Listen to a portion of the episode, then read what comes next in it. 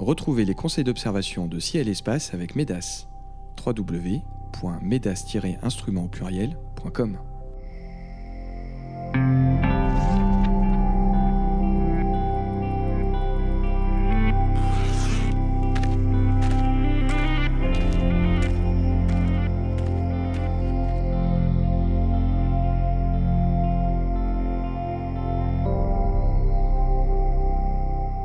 Bonjour et bienvenue sur les podcasts de Ciel et Espace pour cette émission consacrée aux éphémérides de novembre 2019. Voici ce mois-ci la liste des phénomènes célestes qu'il ne faudra pas manquer d'observer. Mars la Rouge passe à 3 degrés de la géante bleue Spica le 10. Mercure glisse devant le Soleil le 11. Vesta passe à l'opposition le 12. Mercure est en conjonction avec un très fin croissant de Lune le 25 et Jupiter se cache derrière la Lune le 28. Cette émission sera largement consacrée au transit de Mercure le 11 et au passage de Jupiter derrière la Lune euh, le 28. Et bien sûr, comme chaque mois, Philippe Hénarejos nous racontera une anecdote liée aux missions Apollo. Jean-Luc Dauvergne nous révélera les merveilles de sa constellation du mois et nos deux chroniqueurs nous feront partager leur coup de cœur en fin d'émission. Messieurs, bonjour. Bonjour. Bonjour. Alors Philippe, nous débutons comme chaque mois avec votre récit d'une anecdote liée aux missions Apollo, cinquantenaire des premiers pas sur la Lune oblige. Et ce mois-ci, vous avez choisi de nous parler d'Apollo 12, c'est bien ça? Oui, naturellement, je ne pouvais pas laisser passer ce mois de novembre sans évoquer la mission Apollo 12 qui a eu lieu voici 50 ans.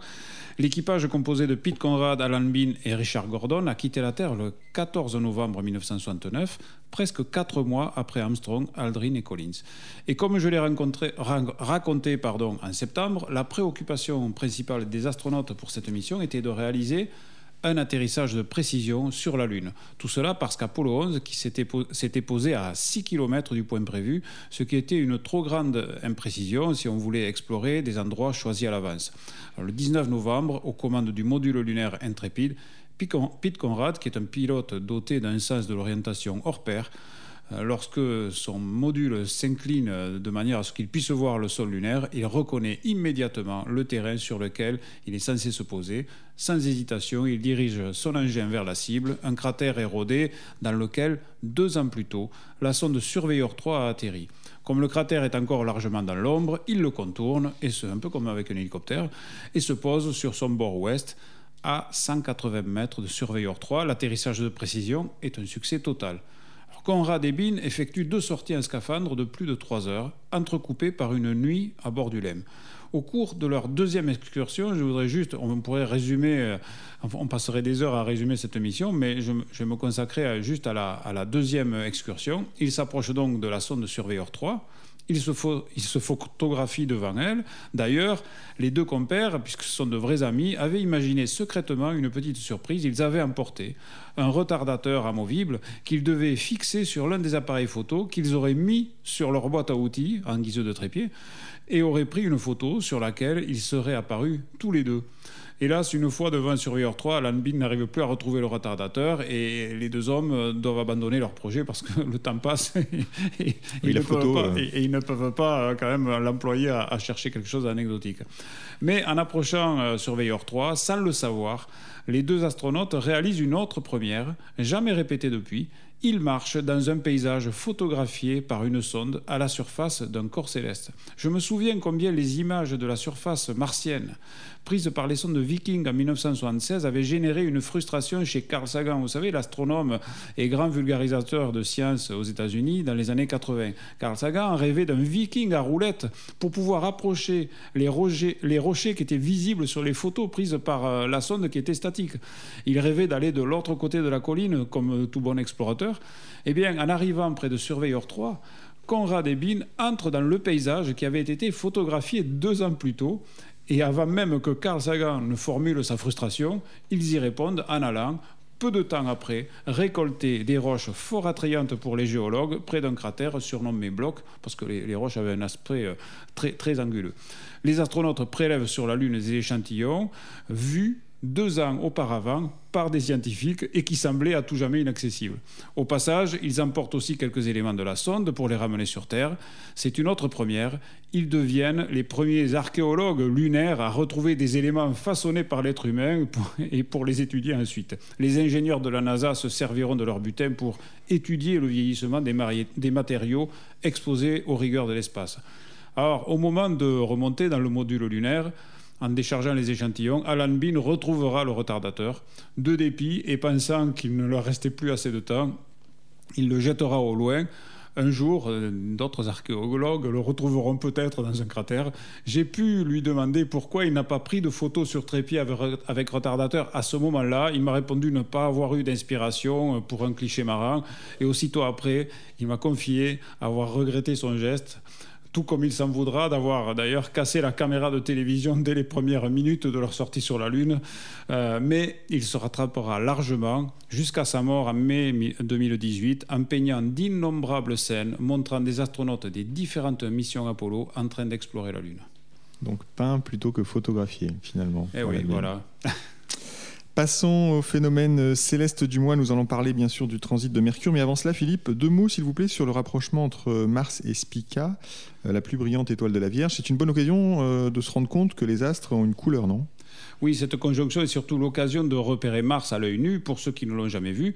La planète passe à 3 degrés de l'étoile principale de la constellation de la Vierge tout cela se passe à l'aube, en direction de l'est, dans un ciel qui n'est déjà plus très sombre, mais c'est suffisant pour voir, par comparaison avec Spica, la couleur très nettement orangée de Mars. Alors cette coloration provient de son sol, qui est couverte d'une couche d'oxyde de fer, vulgairement de la rouille c'est son atmosphère qui a réagi ainsi avec les roches de la surface.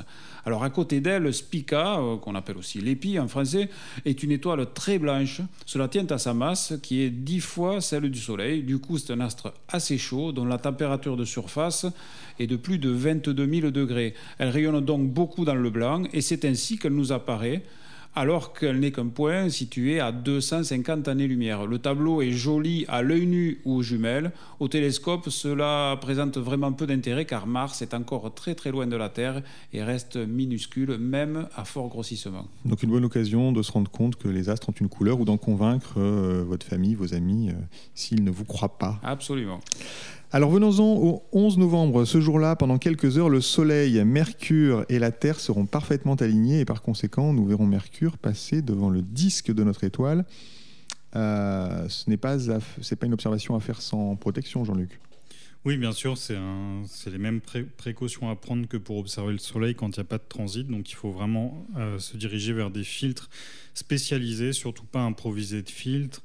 Euh, on ne trouve plus aujourd'hui tellement de filtres qui se visent directement sur les oculaires, mais si par hasard vous avez ça au fond d'une malle ou sur un instrument acheté d'occasion, c'est à proscrire. Ce genre de filtres peuvent casser sous l'effet de la chaleur. Donc il faut vraiment un filtre à l'ouverture de l'instrument. Euh, typiquement, euh, de l'astro solar, c'est des feuilles de, polymère métallisées avec une fine couche d'aluminium. Ça, ça fonctionne euh, très très bien. Sinon, il y a des filtres en verre, pleine ouverture. donc il faut absolument ces filtres-là qu'on trouve chez les, les, commerçants spécialisés. Après, la différence entre un passage de Mercure devant le Soleil par rapport à Vénus, c'est qu'il faut vraiment un instrument. Mercure mesure seulement 10 secondes d'arc. Donc si on regarde avec des lunettes Eclipse, par exemple, pour voir sans grossissement. Mercure est malheureusement trop petite pour la voir comme ça à l'œil nu. Donc il faut vraiment une paire de jumelles ou mais possible une petite lunette ou un petit télescope pour suivre ce phénomène. Après, bah, il faut qu'il fasse beau ce jour-là. Un, un, 11 novembre, c'est loin d'être évident, mais on a un avantage quand même, c'est que le phénomène est vraiment long. Il débute à 12h35 en temps universel et se finit à 18h04. Alors à 18h04, le soleil sera déjà couché pour nous, mais en tout cas, euh, disons qu'à partir du milieu de la journée jusqu'au coucher du soleil, euh, on a possibilité de voir ce phénomène. Donc même si le temps est un peu agité, peut-être euh, qu'une éclaircie à un moment de la journée permettra de le voir quand même. Donc c'est vraiment un, un, phénomène à pas manquer. Il est rare, il se produit 13 à 14 fois par siècle et le prochain est en 2032. Ah oui, quand même. Donc euh, c'est vraiment euh, une occasion euh, qu'il ne faut pas louper. Pas manquer. C'est moins rare que les transits de Vénus, parce que les transits de Vénus, on pourra même plus en voir de notre vivant. Le dernier ayant, eu lieu en 2012. Mais là, malgré tout, ça, reste quand même quelque chose de très rare. Euh, est-ce que ça peut s'observer par, euh, par projection? Il y a une technique qui consiste à projeter l'image du Soleil sur une feuille. Est-ce qu'on verrait là passer Mercure ou... Oui, bien sûr. Après, les techniques par projection, il faut faire attention, notamment quand on utilise un télescope. Sur un Newton, le faisceau peut ressortir vers le haut, vers le côté. Enfin, je me méfie toujours de ce genre de technique s'il y a des enfants autour ou même sur un télescope. Ce qui se passe, c'est que si on n'a pas un moteur qui suit bien le Soleil, à un moment, le Soleil va se dépointer il peut aller taper à des endroits où il faudrait pas à l'intérieur du télescope. Ça peut décoller le miroir secondaire, faire fondre certaines parties du télescope. Donc la projection, si possible, plutôt à faire avec une lunette qu'avec un télescope.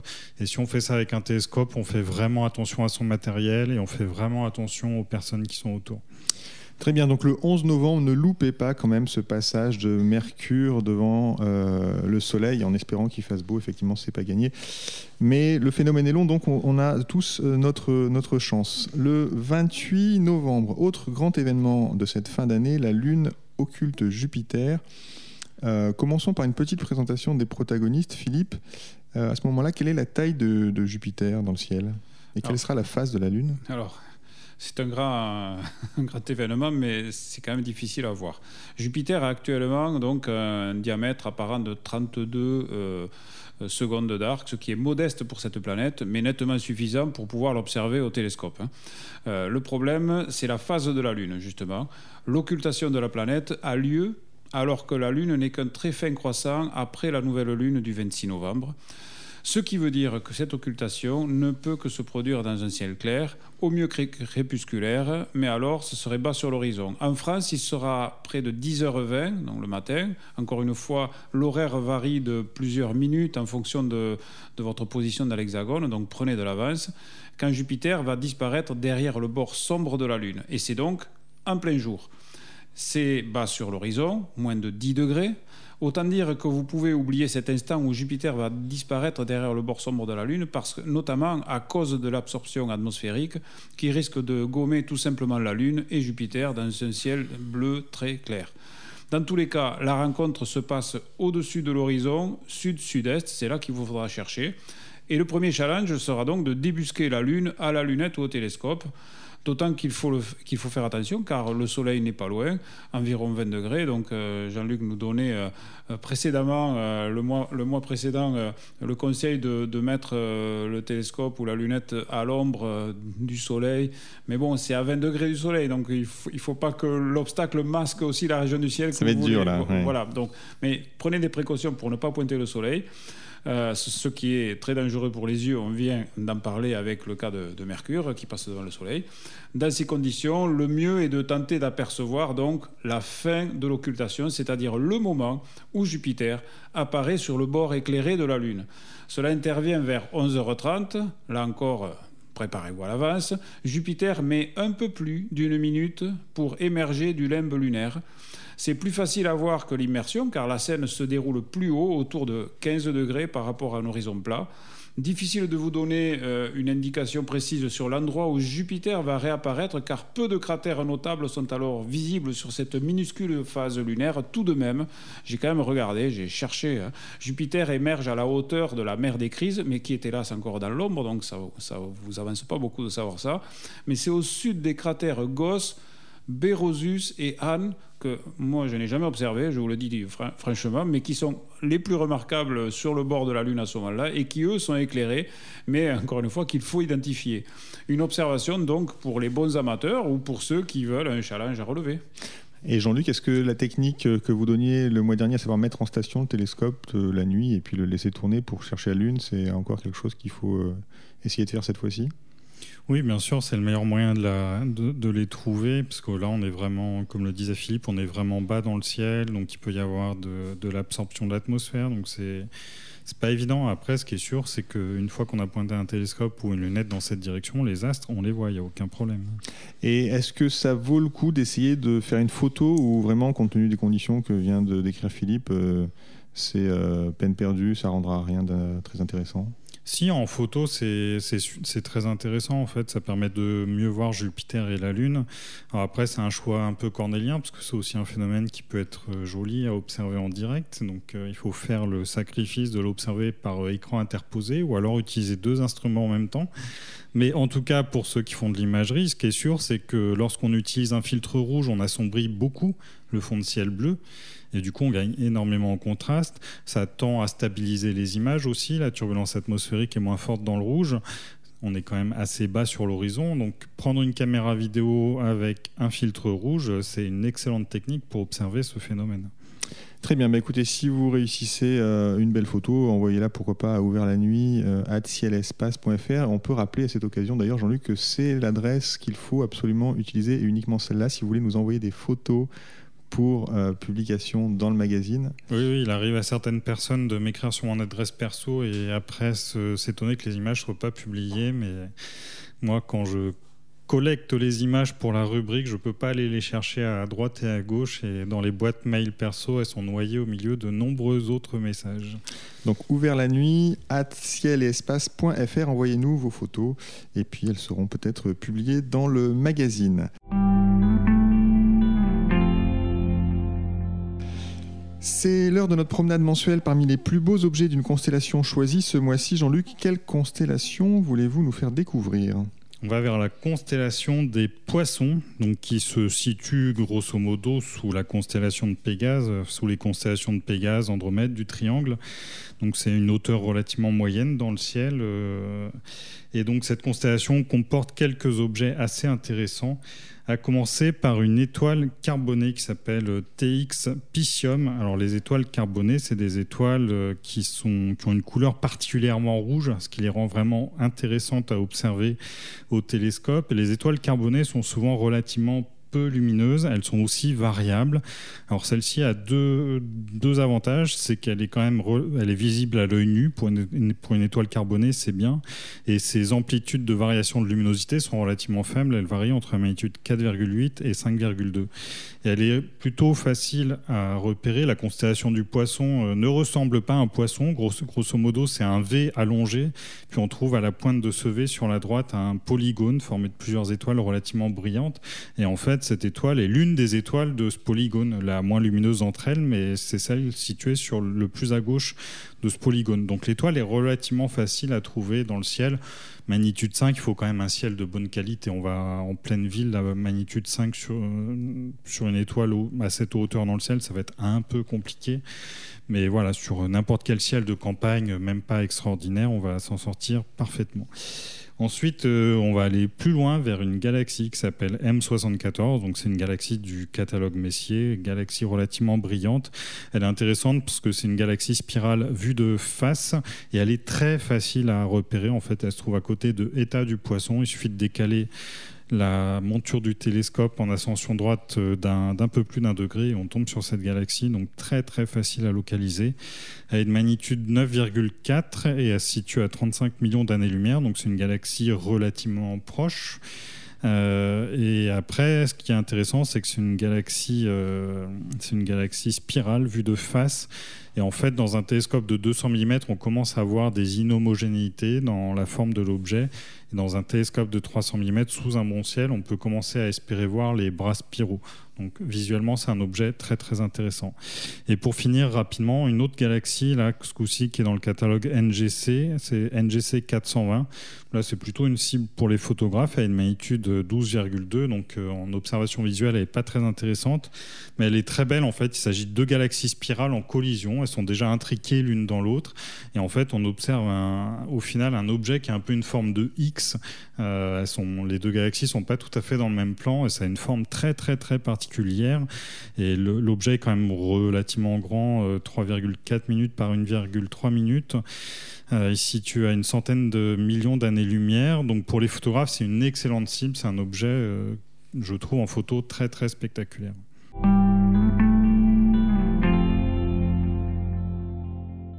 La fin de l'émission approche, c'est l'heure messieurs de nous livrer vos coups de cœur pour ce mois-ci. Je rappelle que vous pouvez choisir de parler d'un livre, d'une observation particulière, d'une exposition, d'une mission spatiale, d'un site web, d'un observatoire comme le mois dernier par exemple. Bref, vous avez la parole. Philippe, à vous l'honneur. En mai dernier, je vous avais invité à aller voir au Science British Museum de Londres la capsule d'Apollo 10 et le module lunaire véritable qui y sont exposés. Entre-temps, année de commémoration du programme Apollo oblige, quelque chose a changé en France. À Toulouse, à la Cité de l'Espace, une réplique exacte et grandeur nature du module lunaire d'Apollo 11 a atterri. Au mois d'août, j'ai eu l'occasion d'aller voir cette maquette au réalisme très poussé. Alors mon coup de cœur va à cette réalisation pour son exactitude par rapport au module original. Ça a été fait à partir de photos. Euh, et module original qui, rappelons-le, n'existe plus, enfin il reste la moitié, mais sur la Lune. Alors, mais c'est pas exactement pour ça que je trouve cette réalisation fantastique, c'est que les muséographes de la Cité de l'Espace ont eu une excellente idée autour de, de ce module, c'est celle de l'installer en extérieur, en plein air, et non en intérieur comme dans la plupart des musées, et c'est le cas à Londres. Euh, alors ça offre aux visiteurs une vision bien différente et bien plus riche. On voit le module de loin, on s'en approche progressivement, ce qui permet d'en prendre la mesure. C'est quand même gros, hein, ça fait 7 mètres de haut. Et on peut arriver quasiment au bas de l'échelle par laquelle Armstrong et Aldrin ont débarqué sur la Lune pour y lire la plaque. Elle a été reconstituée, qu'ils y ont dévoilé, dévoilé le 21 juillet 1969. Mais ce n'est pas tout. L'espace ouvert qui entoure le LEM a été mis à profit pour y installer en divers endroits par rapport au module des panneaux explicatifs. Alors ils ne sont pas n'importe comment ces panneaux. L'astuce c'est qu'ils ont été plantés à la distance exacte où certains instruments ou certains éléments ont été déposés sur la Lune. Par exemple, vous avez un panneau à l'endroit exact où par rapport au module, la caméra de télévision avait été posée. Ou encore là où le drapeau a été mis, où des instruments scientifiques ont été installés, par exemple le réflecteur laser et le sismomètre.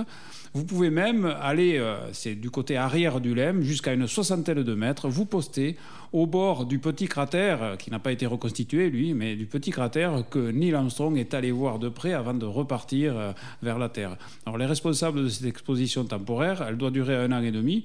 Alors c'est la, durée de vie de ce module lunaire en extérieur, peut-être ce sera un peu plus long, mais enfin, il ne faut pas tabler dessus. Ils ont même orienté le module pour que les jours ensoleillés, l'échelle soit à l'ombre pendant l'après-midi, comme c'était le cas le 21 juillet 1969 sur la Lune. Vraiment, ce module en extérieur, c'est une invitation à vous imaginer sur la Lune comme Armstrong et Aldrin il y a plus de 50 ans. Enfin, au passage, je signale qu'il y a une autre maquette à voir non loin de là qui est arrivée un peu après et que je n'ai pas vue.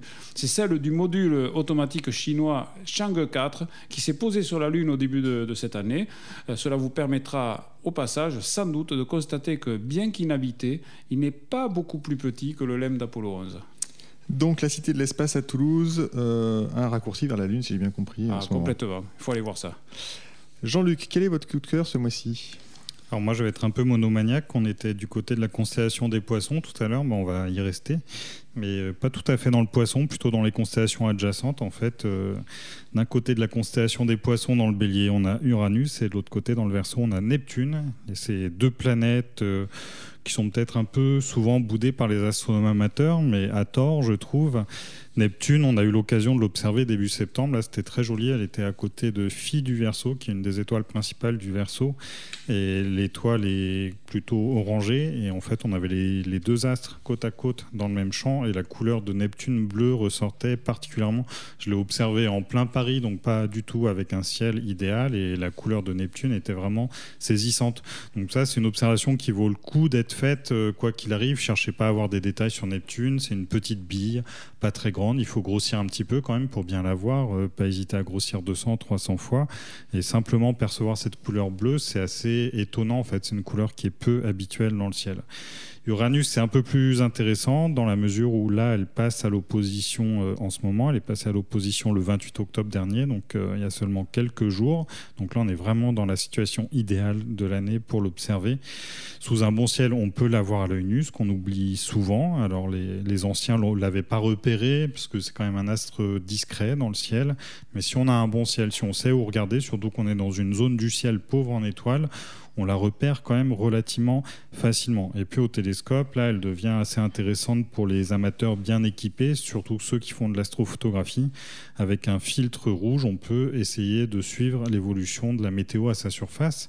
Et ça, c'est quelque chose que les astronomes professionnels font peu. Ils sont de plus en plus friands du coup des observations des amateurs qui peuvent donner l'alerte sur des tempêtes euh, sur cette planète. Et c'est vrai aussi pour Neptune, c'est plus c'est plus difficile sur Neptune parce qu'elle est plus petite. Neptune, on conseille souvent d'avoir au moins un télescope de 300 mm, donc c'est pas donné à tout le monde. Mais en tout cas, avec un bon équipement, même sur Neptune, les amateurs peuvent donner des alertes euh, d'observation de tempête. Très bien, donc Uranus et Neptune à observer ce mois-ci, c'est le coup de cœur de Jean-Luc Dauvergne. Eh bien merci Jean-Luc Dauvergne, merci Philippe Hénarejos pour ces conseils d'observation. Les éphémérides radio de Ciel Espace sont terminées pour ce mois-ci. L'émission a été réalisée comme chaque mois par Nicolas Franco et présentée par David Fossé. Nous vous souhaitons de bonnes observations et vous donnons rendez-vous au mois de décembre ainsi que dans les pages de notre magazine et sur le site web de Ciel et Espace.